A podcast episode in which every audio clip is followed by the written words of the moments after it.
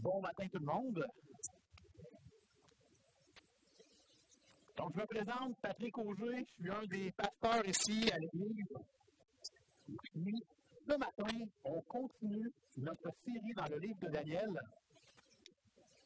Dans le chapitre 2, pas très loin. Donc, on se rappelle le thème de la série ou le titre de la série, c'est Le Royaume suprême. Et ce matin, le titre que nous allons donner au message, c'est Un seul royaume éternel et parfait. Mais tout d'abord, avant de tourner, je vais prier, puis ensuite on attaque le vif du sujet. Seigneur grand Dieu, on veut vraiment te louer comme on vient de le faire. On veut poursuivre dans l'enseignement que tu nous montres ce matin. Et comme on a l'habitude de faire depuis quelques dimanches, j'aimerais prier pour deux membres ici à l'Église. Je vais prier tout d'abord pour Véronique Bordelot. Seigneur, fais-lui du bien. Rappelle-lui, comme tu nous le rappelles à nous, que ton royaume est supérieur à tous les autres royaumes inimaginables. Je vais prier pour Rénal Bourassa, qui m'a partagé cette semaine qu'il a eu euh, la santé un peu plus fragile ces derniers temps, entre autres en lien avec la COVID. Puis, Seigneur, tu connais son cœur, il veut continuer à s'entretenir par tes choses. On t'en supplie, Seigneur Dieu, donne-lui la santé pour qu'il puisse. Et ici, à l'Église, nous t'adorer avec la famille. Seigneur, on veut euh, que nos cœurs soient disposés à entendre, écouter, méditer ta parole ce matin. On va avoir un, un temps aussi où est-ce qu'on va se rappeler le repas pour que Jésus a pris à ses apôtres. Dispose nos cœurs, Seigneur, à cet enseignement et qu'on puisse retourner chez nous ce matin en ayant un effet sur notre cœur. Au nom de Jésus, Amen. Vous savez, moi, j'aime ça commencer avec une petite question. je vais vous poser une question. Pas obligé de répondre fort. Est-ce que ça vous est déjà arrivé de faire un rêve, mais qu'après le rêve, là, vous avez été troublé? Peut-être que ça vous est déjà arrivé. Je pense que la plupart, hein, on s'est tous peu réveillés en sursaut, c'est déjà arrivé. Ou des fois, fait des rêves récurrents, sais, des choses qui reviennent régulièrement. J'en ai un rêve, moi, que j'ai fait pendant des années. J'ai rêvé que j'étais un joueur de hockey, mais étoile. J'avais le, le C ici, OK? Et je me retrouvais régulièrement avec la rondelle, seul devant le filet désert. Le, le gardien de but n'est pas là. Et là, je me disais, mon Dieu, ça va être facile, j'arrive pour lancer, soit je lance à côté, ou je me réveille. J'ai fait ce rêve-là pendant vraiment longtemps. Et euh, il y a quelqu'un qui m'a dit, euh, c'est peut-être parce que euh, tu n'atteins pas tes objectifs dans la vie. J'ai fait, vraiment essayer d'interpréter mon rêve. Clairement, cette personne n'avait pas lu Daniel 2, qu'on va lire aujourd'hui. Parce que Daniel 2 nous apprend que seul le Dieu qui contrôle l'avenir peut connaître et expliquer un rêve. Et vous savez, encore aujourd'hui, Dieu peut se servir des rêves. Je, sais que c'est un sujet, hein, on ne comprend pas trop ça, mais on a vraiment des témoignages puissants de gens qui étaient musulmans et qui, pour une raison complètement surnaturelle, eh bien, Jésus s'est révélé à eux dans des rêves. Si vous avez déjà entendu des témoignages de gens musulmans, c'est arrivé à plusieurs fois et ces gens-là sont devenus chrétiens par la suite. Donc oui, Dieu peut toujours encore utiliser les rêves, mais les rêves ne doivent jamais être considérés comme une base d'autorité. On doit toujours valider le tout par la Bible et la parole de Dieu et tout ce dont nous avons besoin en tant qu'humains pour être sauvés, pour faire pleinement confiance à Dieu et lui obéir parfaitement. Cependant, avant que Jésus vienne sur terre, avant que le Christ ne subisse le châtiment que nous méritions tous à cause de nos péchés, avant que Jésus meure sur la croix et qu'il ressuscite, il est arrivé des moments où Dieu s'est servi des hommes et des femmes pour leur parler, pour leur soumettre quelques petits morceaux de l'avenir ou du futur, de ce que Dieu avait prévu. Et c'est exactement ce qu'il fait avec Daniel. C'est ce qu'on va voir ce matin? Donc, voici le plan que nous allons euh, suivre ce matin. 49 versets, quand même euh, plusieurs versets, mais l'histoire est facile et logique à suivre. Tout d'abord, on va lire les versets 1 à 16 qui nous dit que Nebuchadnezzar est troublé par un rêve. Les versets 17 à 30, on voit que Daniel loue Dieu pour sa sagesse, donc la sagesse de Dieu. Et les versets 31 à 49, Daniel interprète le rêve de Nebuchadnezzar. Évidemment, c'est Dieu qui lui soumet les informations. Alors, tournez avec moi dans Daniel 2, et on va commencer à lire les versets 1 à 16. Daniel 2, versets 1 à 16.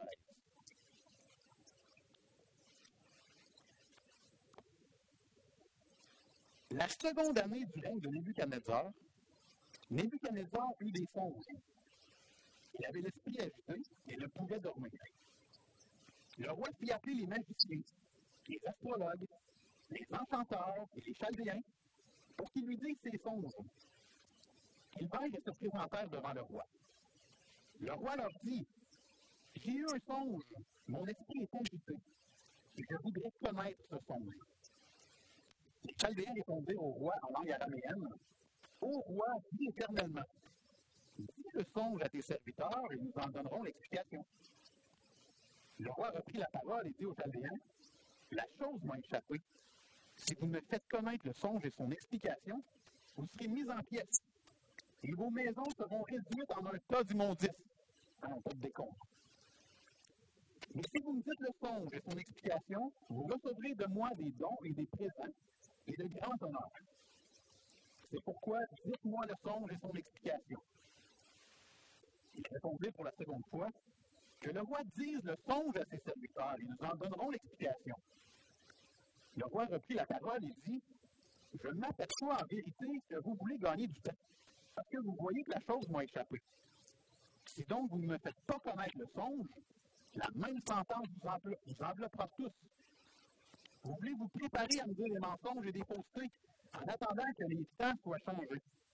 C'est pourquoi dites-moi le songe et je saurai si vous êtes capable de m'en donner l'explication. Les Chaldéens répondirent au roi Il n'est personne sur la terre qui puisse dire ce que demande le roi. Aussi jamais roi, quelque grand et puissant qu'il ait été, n'a exigé une pareille chose d'aucun magicien, astrologue ou chaldéen. Ce que le roi demande est difficile. Il n'y a personne qui puisse le dire au roi, excepté les dieux, dont la demeure n'est pas parmi les hommes. Là-dessus, le roi se mit en colère et s'irrita violemment. Il ordonna qu'on fasse périr tous les sages de Babylone. La sentence fut publiée, les sages allaient être mis à mort, et on cherchait Daniel et ses compagnons pour les faire périr. Alors Daniel s'adressait de manière prudente et sensée à Arioch, chef des gardes du roi, qui était sorti pour mettre à mort les sages de Babylone. Il prit la parole et dit à Arioch, commandant du roi, Pourquoi la sentence du roi est-elle si sévère? Arioch exposa la chose à Daniel. Et Daniel se rendit vers le roi et le pria de lui accorder du temps pour donner au roi l'explication. Donc, la première partie de notre texte de ce matin, on a un roi, Nebuchadnezzar, qui est troublé par un rêve. Et dans ce texte, on voit tout d'abord que la grande richesse et la puissance de Nebuchadnezzar ne valent rien pour déterminer le sens de son rêve troublant. Et on peut se demander tout d'abord pourquoi que Nebuchadnezzar est si troublé par un rêve on, fait des rêves, on n'est pas si troublé que ça d'habitude. Il faut comprendre une chose. C'est culturel. À l'époque, les rêves, particulièrement pour les rois, c'était comme si c'était un mandat divin. Hein. C'est comme si leur Dieu, qui n'était pas notre Dieu, leur parlait par des rêves. Et puis, il faisait beaucoup de sens pour eux, ça faisait du sens les rêves. Ils les remettaient dans les mains des astrologues et chaque fois qu'il y avait des choses qui se passaient dans leurs songes, les rêves, ils voulaient se faire interpréter le tout par les astrologues, les Chaldéens ici, qui avaient une certaine sagesse d'époque. Écoutez, il y avait même un quartier spécial à Babylone où est-ce que ces gens-là ces gens sages-là. C'est une des raisons pour laquelle, on l'a vu dimanche passé, Nebuchadnezzar est allé chercher des enfants, des jeunes, des jeunes ados, jeunes adultes comme Daniel et ses amis, parce qu'ils étaient sages, ils voulaient servir d'eux autres pour, entre autres, interpréter les rêves. Nous, aujourd'hui, ça ne fait pas de sens parce que quand on a un rêve, on se dit, habituellement, on se dit tout le temps, hey boy, que c'est ça, une chance, je me suis réveillé. Mais euh, dans le cas de Nebuchadnezzar, et à cette époque-là, ça avait beaucoup sens. D'ailleurs, chaque fois qu'un roi voulait aller à la guerre, il demandait toujours aux astrologues si c'était la bonne chose à faire. Il faut comprendre qu'ils n'avaient pas notre Dieu, qu'ils avaient des dieux, et on va voir plus tard que ces dieux-là étaient en fait des faux dieux. Donc, on voit que Nebuchadnezzar avait certainement une grande richesse, de la puissance, mais ce n'était pas assez pour comprendre et expliquer le rêve troublant. Ben, Nebuchadnezzar était un roi vraiment riche, vraiment puissant, et c'était déjà prévu ça dans euh, Jérémie. Donc, juste avant, tournez pas, Jérémie 27, on voit que Dieu dit à Jérémie c'est moi qui ai fait la terre, les hommes et les animaux qui sont sur la terre. Ma grande puissance est à mon bras étendu. Et je donne la terre à qui cela me plaît.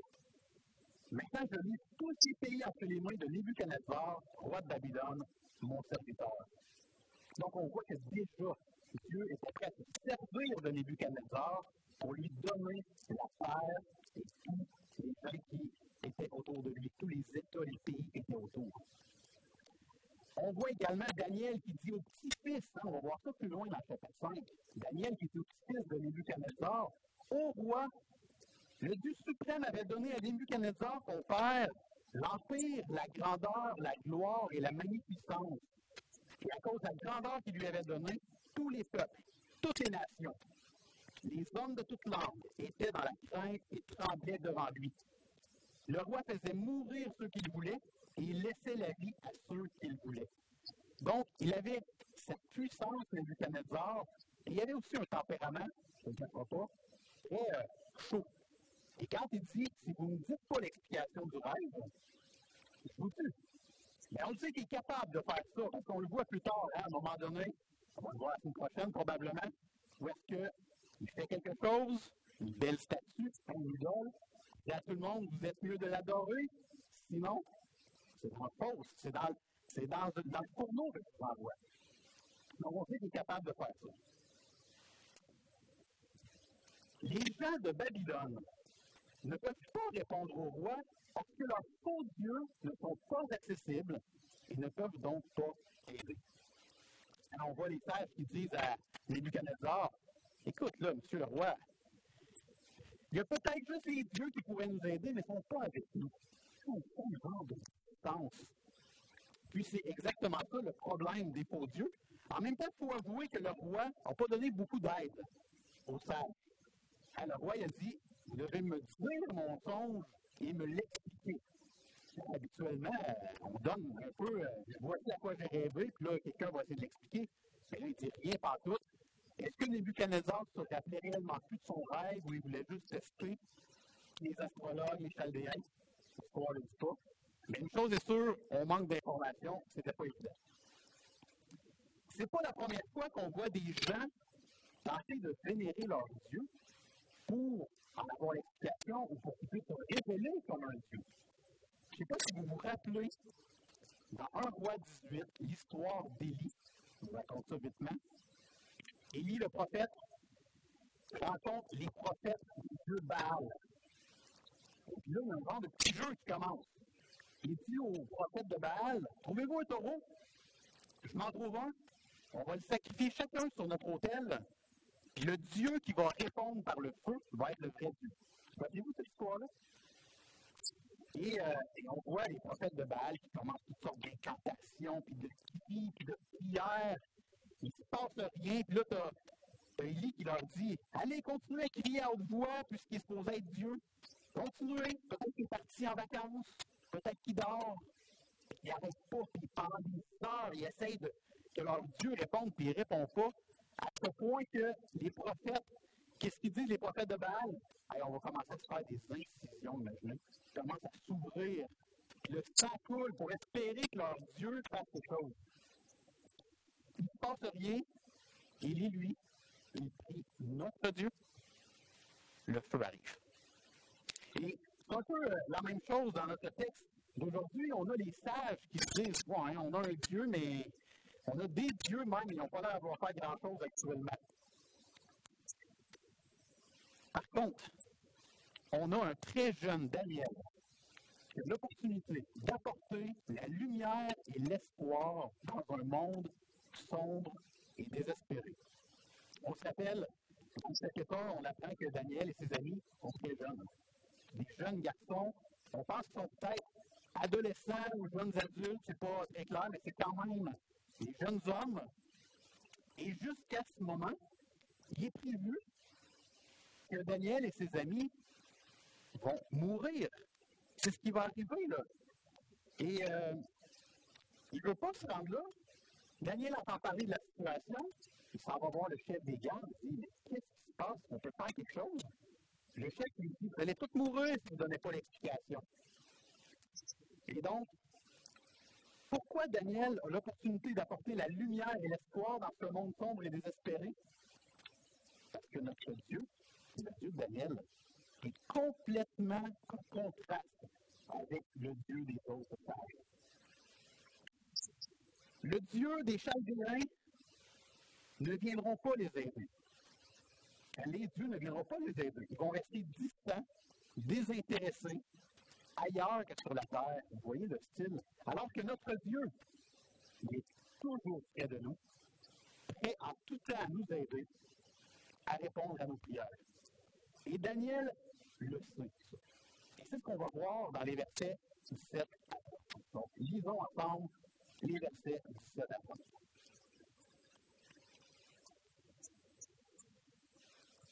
Ensuite, Daniel alla dans sa maison il instruisit de cette affaire Anania, Michaël et Azaria, ses compagnons, les engageant à implorer la miséricorde du Dieu des cieux, afin qu'on ne fasse pas périr Daniel et ses compagnons avec le reste des sages de Babylone. Alors le secret fut révélé à Daniel dans une vision pendant la nuit. Daniel bénit le Dieu des cieux. Daniel prit la parole et dit Béni soit le nom de Dieu, d'éternité en éternité. À lui appartiennent la sagesse et la force. C'est lui qui change les temps et les circonstances, qui renverse, qui établit les rois, qui donne la sagesse aux sages et la science à ceux qui ont de l'intelligence. Il révèle ce qui est profond et caché. Il connaît ce qui est dans les ténèbres, et la lumière demeure avec lui. Dieu de mes pères, je te glorifie et je te loue de ce que tu m'as donné la sagesse et la force et de ce que tu m'as fait connaître ce que nous t'avons demandé, de ce que tu nous as, de ce que tu nous as révélé le secret du roi. Après cela, Daniel se rendit auprès d'Ariot, à qui le roi avait ordonné de faire périr les sages de Babylone. Il alla et lui parla ici. Ne fais pas périr les sages de Babylone. Conduis-moi devant le roi, et je donnerai au roi l'explication. Ariot conduisit promptement Daniel devant le roi, et lui parla ici j'ai trouvé parmi les captifs de Juda un homme qui donnera l'explication au roi. Le roi prit la parole et dit à Daniel, qu'on nommait Belshazzar, capable de me faire connaître le songe que j'ai eu et son explication? Daniel répondit en présence du roi et dit Ce que le roi demande est un secret que les sages, les astrologues, les magiciens et les devins ne sont pas capables de révéler au roi. Mais il y a dans les cieux un Dieu qui révèle les secrets et qui a fait connaître au roi Nebuchadnezzar ce qui arrivera dans la suite des temps. Voici ton songe et les visions que tu as eues sur ta couche. Sur ta couche, au roi, il t'est monté des pensées touchant ce qui sera après ce temps-ci. Et celui qui révèle les secrets, ça fait connaître ce qui arrivera. Si ce secret m'a été révélé, ce n'est point qu'il y ait en moi une sagesse supérieure à celle de tous les vivants. Afin que l'explication soit donnée au roi et tu connaisses les pensées de ton cœur.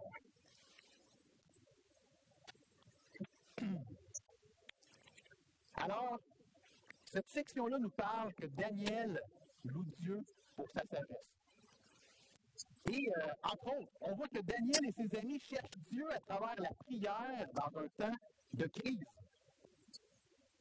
Je viens de le dire, hein, jusqu'à ce moment, il est prévu que tous les sages de Babylone, y compris Daniel, Shadrach, Meshach et Abednego, y compris que tout le monde vont mourir. Tous ces sages-là, s'ils ne retrouvent pas l'explication du songe. Et Daniel dit à ses amis, engagez-vous à implorer la miséricorde de Dieu. Priez-le pour pas qu'on meure. On voit un texte. Qu'est-ce qui arrive? Dans la nuit même, on a la réponse. Et là, Daniel loue Dieu pour sa réponse-là. Et ma question pour vous, c'est est-ce qu'on doit s'attendre à une réponse aussi rapide en tout temps de Dieu?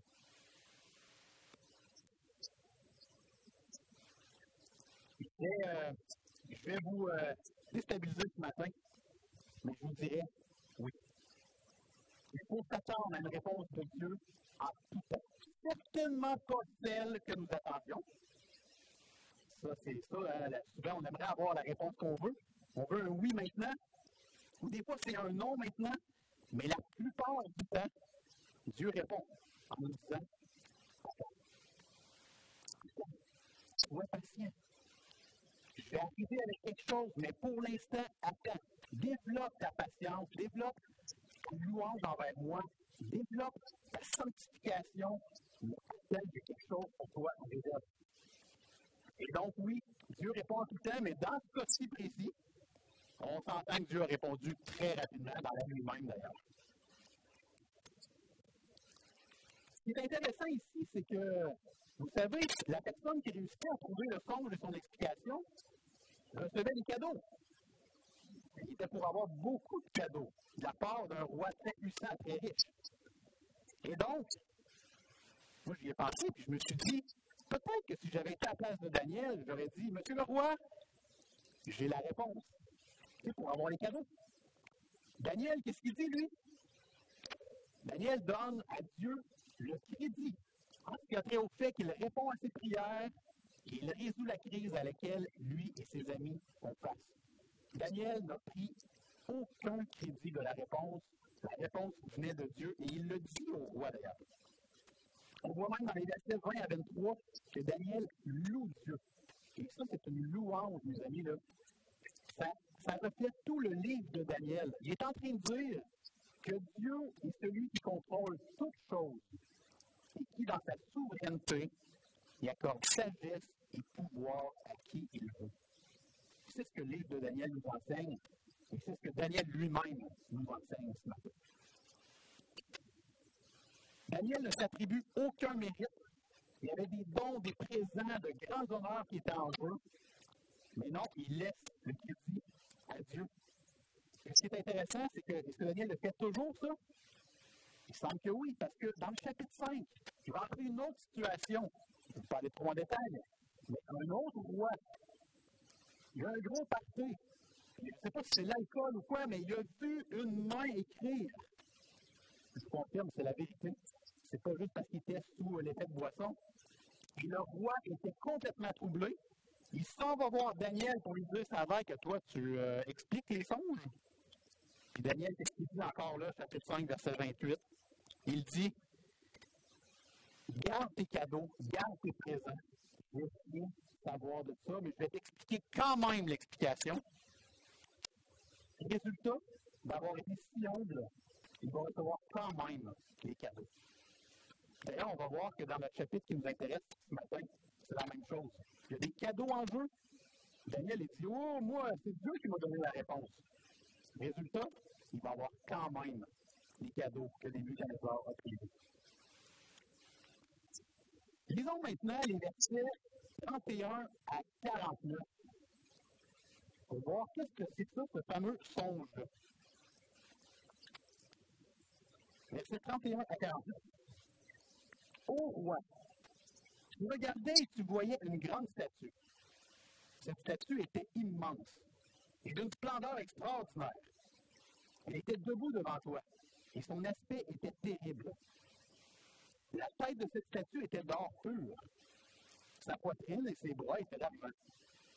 Son ventre et ses cuisses étaient d'airain. Ses jambes de fer, ses pieds en partie de fer et en partie d'argile. Tu regardais, lorsqu'une pierre se détacha sans le secours d'aucune main, frappa les pieds de fer et d'argile de la statue et les mit en pièces. Alors le fer, l'argile, l'airain, l'argent et l'or furent brisés ensemble et devinrent comme la balle qui s'échappe du mer en été. Le vent les emporta et nulle trace n'en fut retrouvée. Mais la pierre qui avait frappé la statue devint une grande montagne et remplit toute la terre. Voilà le songe. Nous en donnerons l'explication devant le roi. Ô roi, tu es le roi des rois, car le Dieu des cieux t'a donné l'empire, la puissance, la force et la gloire. Il a remis entre tes mains, en quelques lieux qu'ils habitent, les enfants des hommes, les bêtes des champs et les oiseaux du ciel. Et il t'a fait dominer sur eux tous. C'est toi qui es la tête d'or. Après toi, il s'élèvera un autre royaume, moindre que le tien, un troisième royaume, qui sera d'airain et qui dominera sur toute la terre. Il y aura un quatrième royaume, fort comme du fer. De même que le fer brise et rompt tout, il brisera et rompra tout, comme le fer qui met tout en pièces. Et comme tu as vu les pieds et les orteils en partie d'argile de potier et en partie de fer, ce royaume sera divisé. il y aura en lui quelque chose de la force du fer, parce que tu as vu le fer mêlé avec l'argile. Et comme les doigts des pieds étaient en partie de fer et en partie d'argile, ce royaume sera en partie fort et en partie fragile. Tu as vu le fer mêlé avec l'argile, parce qu'ils se mêleront par des alliances humaines. Mais ils ne seront point unis l'un à l'autre, de même que le fer ne fait point avec l'argile. Dans le temps de ces rois, le Dieu des cieux suscitera un royaume qui ne sera jamais détruit et qui ne passera point sous la domination d'un autre peuple. Il brisera et détruira tous ces royaumes-là, et lui-même subsistera éternellement. C'est ce qui indique la pierre que tu as vue se détacher de la montagne sans le secours d'aucune main, et qui a brisé le fer, l'airain, l'argile, l'argent et l'or. Le grand Dieu a fait connaître au roi ce qui doit arriver après cela. Le songe est véritable et son explication est certaine. Alors le roi Nebuchadnezzar tomba sur sa face et se prosterna devant Daniel. Et il ordonna qu'on lui offre des sacrifices et des parfums. Le roi adressa la parole à Daniel et dit En vérité, votre Dieu est le Dieu des dieux et le Seigneur des rois. il révèle les secrets puisque tu as pu découvrir ce secret. Ensuite, le roi éleva Daniel et lui fit de nombreux et riches présents. Il lui donna le commandement de toute la province de Babylone et l'établit chef suprême de tous les sages de Babylone. Daniel pria le roi de remettre l'intendance de la province de Babylone à Shadrach, Meshach et Abednego. Et Daniel était à la cour du roi. C'est un long texte ce matin, hein? Des fois, ça arrive que je prêche sur un verset. Là, 49 versets, c'est beaucoup, mais c'est toute une histoire qui suit. Et les, versets qu'on vient de voir, on voit que Daniel interprète le rêve de Nebuchadnezzar. Et certainement que ce rêve nous parle de la fin des temps. Mais tout d'abord, on voit que Dieu se révèle comme le Dieu de l'histoire humaine qui change le temps, les saisons et les rois comme il lui plaît. C'est une des choses qu'on voit dans ce, dans ce texte. Deuxièmement, on voit que Dieu révèle son habileté à connaître les événements futurs de l'histoire qu'il crée. Il y a un beau parallèle à faire entre le songe qu'on voit et celui qu'on voit dans la Genèse. Donc, le verset, le chapitre 41 de la Genèse, on a un pharaon qui fait un songe. Je ne sais pas si vous vous rappelez, ce fameux rêve qu'il fait, il, rêve à des sept belles grosses vaches, puis sept vaches maigrichonnes. Rappelez-vous de ça? Puis il se réveille, il est tout mêlé, il s'endort, puis là, il rêve à sept hippies, riches, beaux, puis sept hippies secs, brûlés. Là, pharaon est un peu euh, déstabilisé de tout ça. Il apprend que Joseph il est capable d'expliquer les songes. Quand il va voir Joseph qui est en prison, qu'est-ce que Joseph lui dit? Même chose que Daniel. Il lui dit euh, Wow, c'est pas moi, c'est pas moi qui explique les songes. C'est Dieu. C'est Dieu qui donnera une réponse favorable à Pharaon. Ça, c'est intéressant encore là. C'est quoi le résultat d'avoir été si humble devant Pharaon? C'est le même résultat que Daniel. Pharaon le fait sortir de prison et le place numéro 2 dans son royaume. On a beaucoup à apprendre sur l'humilité de Daniel et de Joseph. L'Ancien Testament nous présente le Seigneur comme celui qui fait l'histoire humaine selon ses plans. Rien n'empêche, s'il le veut, qu'il révèle à l'avance ce qu'il va faire. Et on voit également que Dieu révèle son pouvoir à orchestrer l'histoire de l'humanité jusqu'à l'établissement de son royaume éternel. Ça, c'est un quand même difficile quand on lit Daniel. Des fois, on lit vite, on dit, misère, qu'est-ce que ça veut dire tout ça? Mais ça fait beaucoup de sens quand on passe toute la semaine dans le texte et qu'on voit un peu les commentaires, les gens qui ont écrit, les gens qui ont le même esprit que nous et qui ont trouvé les réponses de par l'histoire, de par la culture on voit que Daniel note quatre royaumes qui se succéderont. Et la plupart des théologiens et des historiens s'entendent pour dire que ces royaumes-là sont, je peux même mettre euh, la statue, ces royaumes-là sont l'Empire babylonien, donc la tête d'or. Daniel l'explique très bien, cette partie-là. Le deuxième royaume était l'Empire des Mèdes et des Perses. Ensuite, on a eu les Grecs. Et ensuite, on a eu les Romains. Et on voit clairement les quatre royaumes qui se sont succédés entre Nebuchadnezzar et le Seigneur Jésus. On voit également que les métaux pour lesquels sont associés les royaumes, par exemple la tête d'or Babylone, vraiment les métaux sont vraiment associés à leur royaume. Par exemple, les Babyloniens étaient vus comme riches, c'était vu comme luxueux. Et l'or, c'est vu exactement comme ça, mais c'est pas un métaux très euh, solide. C'est malléable, ça fond. Par contre, l'Empire romain est vu de fer, est fait en fer, selon ce qu'on voit ici. Et effectivement, c'est un empire qui était vu pour son invincibilité, sa robustesse, mais ce n'était pas un, un, métaux précieux en fait. On voit également qu'un cinquième royaume va s'en après ces quatre royaumes-là. Et Daniel le nomme très clairement. C'est le royaume de Dieu. Le verset 35 nous dit La pierre que tu as vue devait une grande montagne et toute la terre. Le verset 45 nous dit C'est ce qu'indique la pierre que tu as vue se détacher de la montagne sans le secours d'aucune main et qui a brisé les autres royaumes. Et si vous voyez bien euh, l'image ici, on voit la pierre qui se détache et qui va briser les autres royaumes. Écoutez bien ceci. Pour bien comprendre cette histoire qui fait partie de l'Ancien Testament, il faut comprendre à quoi sert cet Ancien Testament. L'Ancien Testament, donc tout ce qui se passe avant Jésus, ce n'est pas uniquement un livre qui nous parle d'histoire et de culture. Oui, ça nous en parle. Ça parle beaucoup d'histoire, beaucoup de culture, mais ce n'est pas juste ça. L'Ancien Testament, c'est un livre à propos de Christ. Et plus spécifiquement, à propos de ses souffrances et de sa gloire à venir.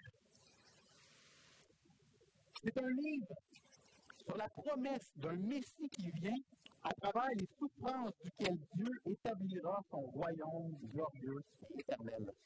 Ici, on ne comprend pas ça ce matin. On va aller, on va passer à côté de ce que Dieu veut pour nous lorsqu'on lit l'Ancien Testament.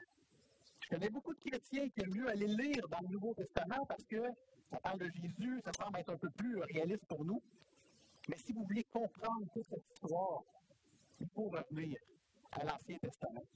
Et de dire ces choses, c'est simplement répéter ce que le Seigneur Jésus a dit à ses disciples lorsqu'il est ressuscité, il a dit dans Luc 24, Ô homme sans intelligence et dont le cœur est lent à croire tout ce qu'ont dit les prophètes.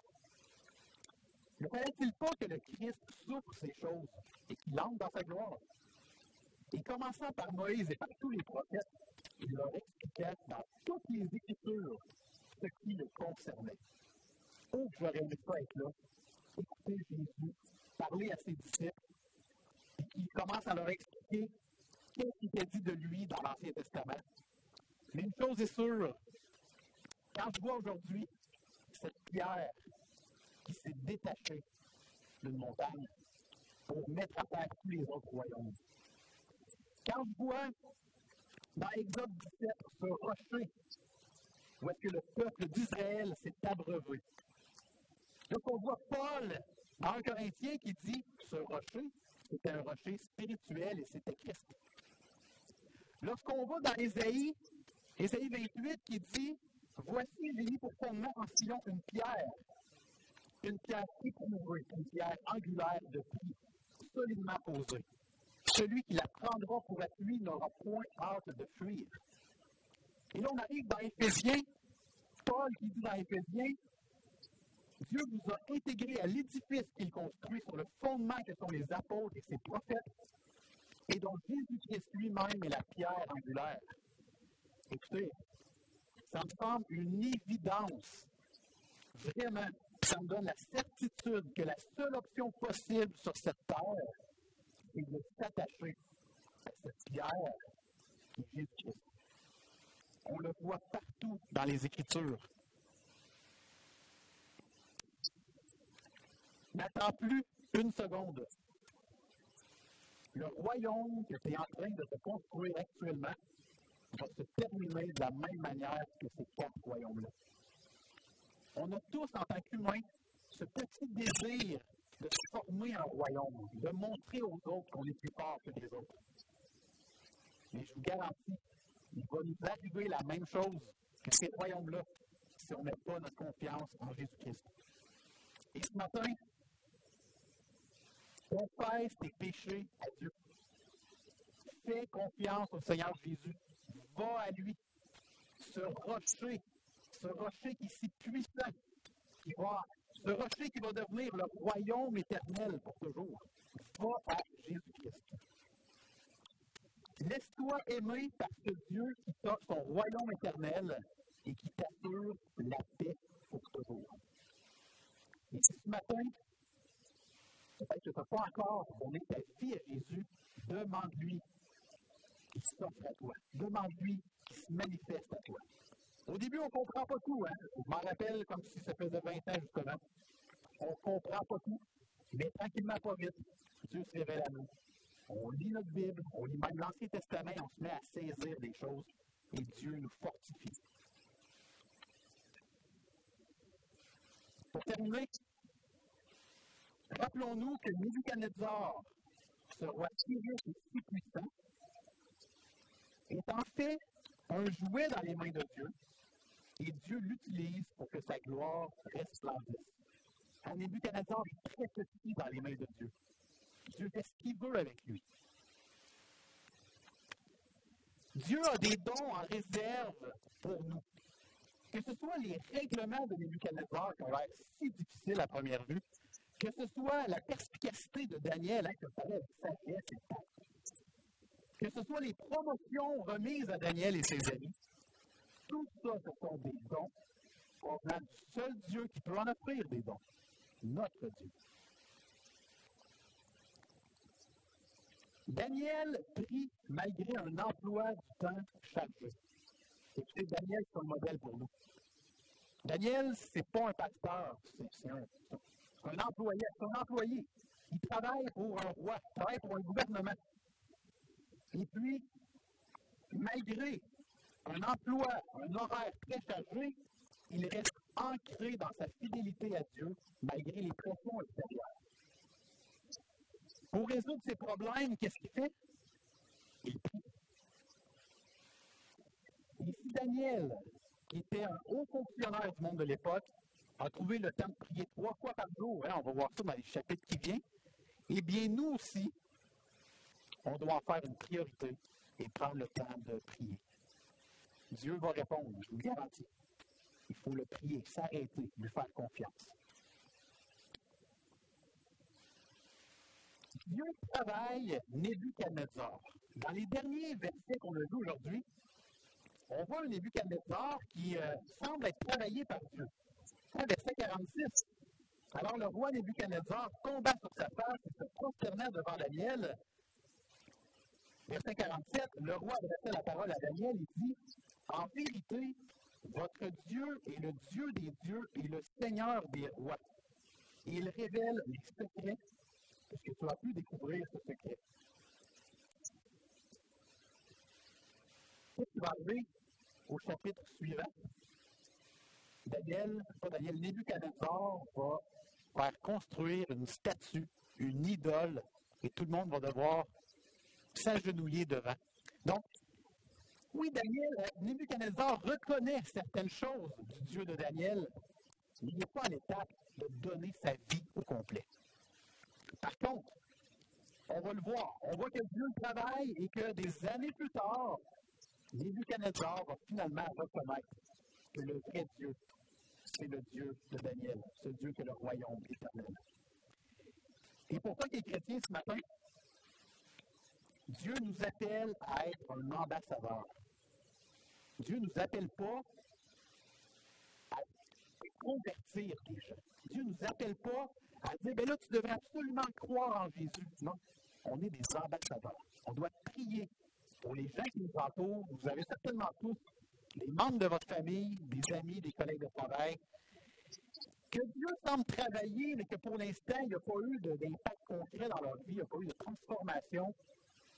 Notre rôle est d'être un ambassadeur, continuer à répandre la bonne nouvelle de Jésus-Christ. Et pour toi que Dieu travaille en ce moment, peut-être que tu es ici ce matin, tu crois que Dieu fait des choses dans ta vie, mais que tu n'es pas encore prêt à lui donner totalement le contrôle de ta vie, je t'invite à lire la suite du livre de Daniel. Tu vas voir ce qui va arriver à Nebuchadnezzar.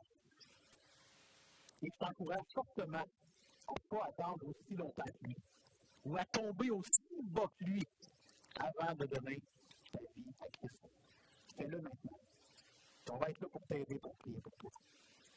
Amen.